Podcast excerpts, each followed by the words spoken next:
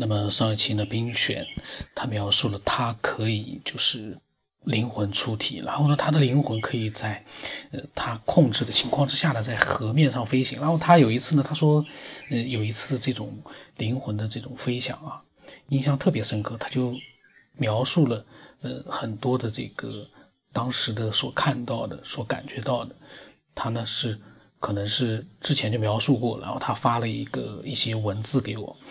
呃，描述他在黑暗当中突然清醒，有了意识，他知道呢，又可以进入飞的状态了，很高兴，所以呢，集中精神，脑子过电成功。看来他这个过电也是有成功率的，有的时候可能会不成功。他说，然后呢，就划出了身体，他的这个意识或者灵魂漂浮中呢，世界亮了，心中雀跃，一激动就飞猛了。姿势是头朝下的，有点晕。心念一动，立刻调整，就是立刻调成那个正常的方向的，它就飞啊飞啊，上下翻飞，左右回旋。现实当中无法想象的自由，有清爽的风拂过，整个人呢舒服的不得了。放眼望去呢，水天浑然一体，无边无际，整个世界都是发着柔光的天蓝色。纯美到令人陶醉。他说：“飞了一会儿呢，前面出现了一座从水里立出来的高山，天水之间只有这座山，很高很高。山上垂下一条壮观的大瀑布，他觉得有仙人在上面，于是呢飞了上去。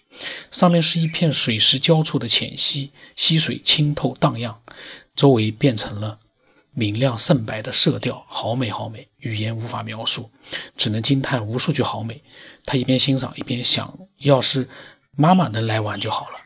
右方不远处呢，有仙人在弹琴。前方山的边缘是延伸到天尽头的水面。他就在想，怎么在山上水平面也变得和山的高度一致了？哦，水面有几个镜子一样的框框。显示出，呃，不断变换的画面。他知道是人的命运，但不想过去看。现在回想起来，他很奇怪。他说：“居然当时没有想过去看。”呃，又玩了一会呢，他要掉了。掉前呢，听到有声音和他说话，但没有听清。庆幸的是，掉下来还是处在有意识的黑暗状态。又集中精神过电成功进去之后呢，他心里面问：怎么样才能坚持长一点？有个声音回答说：要有定力，不是能听见那种声音，是直接从脑袋里面回答他的。突然就出现一个人，面容模糊，他就自动就知道他是接引人。明明呢。以前每次去飞都没有见过他，但是这一次突然就知道，仿佛是很正常的。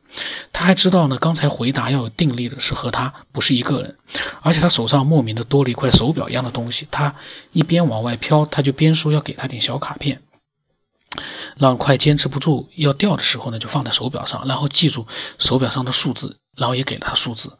他就催他快点，他要掉了，但那个人也不急着说下一次，呃，也不急说下次也能给他。然后呢，冰璇就说不知道下一次什么时候才能进来了。他说没关系，会有机会的。就眼前一黑呢，掉回黑暗状态，还是有意识，但只但是觉得这个姿势呢，躺得太累，就只好醒过来了。嗯，这是他自己描述的那次的那个印象比较深的一次飞行，嗯，真的很有意思啊。然后他说呢，他说这些东西呢，他曾经和他的朋友说，嗯，朋友都说太玄了，如果不是他他自己亲亲口讲的，他们都不信。嗯，但是呢，他就是真实的体验，没有亲身经历，真的难以想象。用米语言描述也很乏力，我觉得他描述的已经很好了。嗯，真的是很精精彩。他呢，他有的时候就在想，所谓的清醒梦。说不定真的是灵魂到了另一个世界，或者那个世界呢，我们就是自己的上帝。圣经里面神呢说要有光，于是就有了光，有了各种，他创造了宇宙万物。他说我们会不会就是高等生命的清醒梦中凭意念创造出来的宇宙中的亿万星球，或者是高等生命的大脑神经元？他说是他瞎想的，他也觉得很有意思。那我我在想啊，如果说是高等生命他在清醒梦中凭意念创造出了我们的话呢？那我们就等于像他说的一样，我们像很多人说的一样，我们是不存在的。呃，那个呢是难以想象的，嗯，比较难以想象。这个呢，我我个人觉得呢，还是要理解的还是挺困难的。我还是相信呢，呃，是被创造出来，但是呢，呃，并不是那个虚幻的一个意识。你说他就算他是像马斯克说的，可能是一个程序，但是这个程序呢，做的已经让我们完全的坚信它是真实存在的，因为我们自己在这个程序里面也做出了一些真实的东西。我说呢，虽然是瞎想啊，但是未必就是绝对不可能。人脑一百四十亿的神经元本身就是一个庞大数量级的存在。呃，他说是的，他说以前看过一个视频，里面呢有两个小人在探讨他们是谁。对面在装修了，他们的宇宙是什么？宇宙外面是什么？有一个小人突然悲伤的说：“还想什么呢？说不定我们去高级生命做的一个视频进度条，说不定下一秒就到头了，下一秒就到头了。然后呢？”视频就放完了。他说：“那两个小人的世界，要是真的是随视频存在过，那很伤感。这样想下去的话，真的是无穷无尽。呃，想象力很丰富。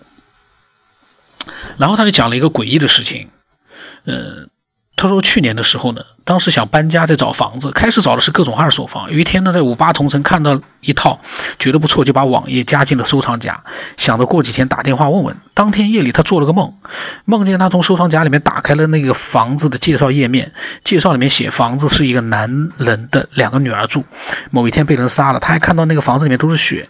醒来有点怕，但想着那个梦呢，没什么。过了几天，就打电话问中介那套房子详情。中介居然第一话就说，那个房子出过事情，真的是一个凶宅，他就吓蒙圈了。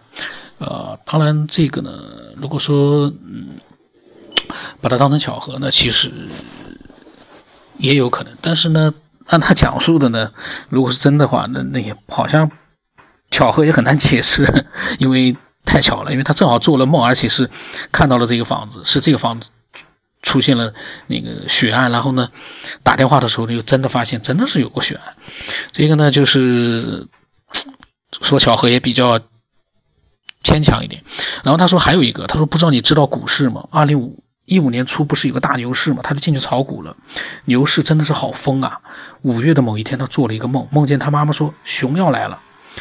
他醒来之后，他就想，不会是股市要熊了吧？但当时涨得很好，他没当回事。到了六月，就突然崩盘了。中国二十年历史上最大的股灾发生了，就一直熊到现在。他说太心痛了。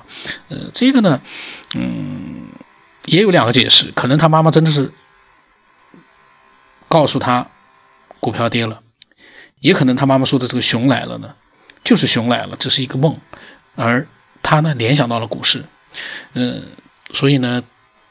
很难说这个梦是不是真的就是一个对股市的一个预示或者是预测，这个就很难说了。我说蛮神奇的，然后呢，我说最神奇的是出题，还有事件之前的预知，有的时候可能是巧合，当然我说也可能真的就是预兆，很难解释。我说以后呢，你如果说再有预见性的梦，可以发一个备案，这样的话会更加的诡异。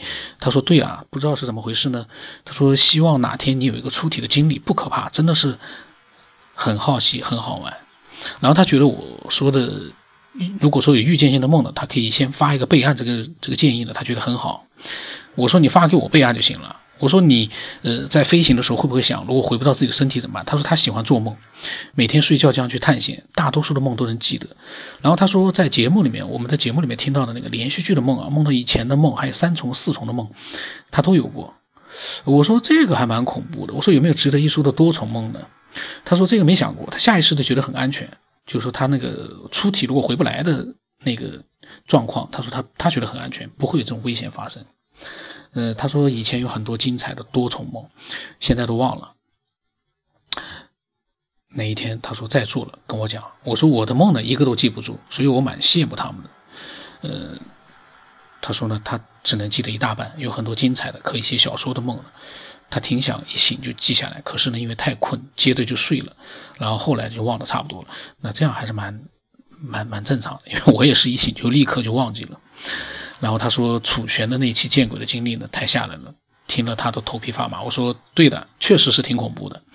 然后呢，呃是去年八月份的聊天，然后我们就。从后来就没有来联系过了，因为，呃，后来我我就一直没有联系过他，然后他也没有讲过他的新的梦，可能因为一直在听，怎么怎么我的梦，我的那个飞行怎么一直没有露出来，他可能觉得很意外，他在想，如果录不出来的话，可能他就没有那个兴致去分享了。我估计啊，我也没问他。那我相信，呃，如果他真的有值得分享的东西，他一定会继续的分享给我们的。我也期待更多的人呢分享他们觉得很有意思的一些梦境啊、经历啊，或者是见解，都很好。只要是真实的呢，就很好。嗯，那么我的微信号码是 B 二 V 中八不让成八，微信的名字呢是九天以后。嗯。如果说要关注公众号也可以，关公众号的名字呢是文化编年史，里面呢有每天都会有一一个音频，我现在每天都会放一个新的录音上去，呃，放完了之后呢，大概过一阵子就会把它放上传到 APP 上，所以都可以。但是呢，它呢里面除了录音之外呢，还会有一些聊天的文字啊，或者是一些相关的文字在里面，所以呢，呃，看一看也是不错的。那么今天就到这里。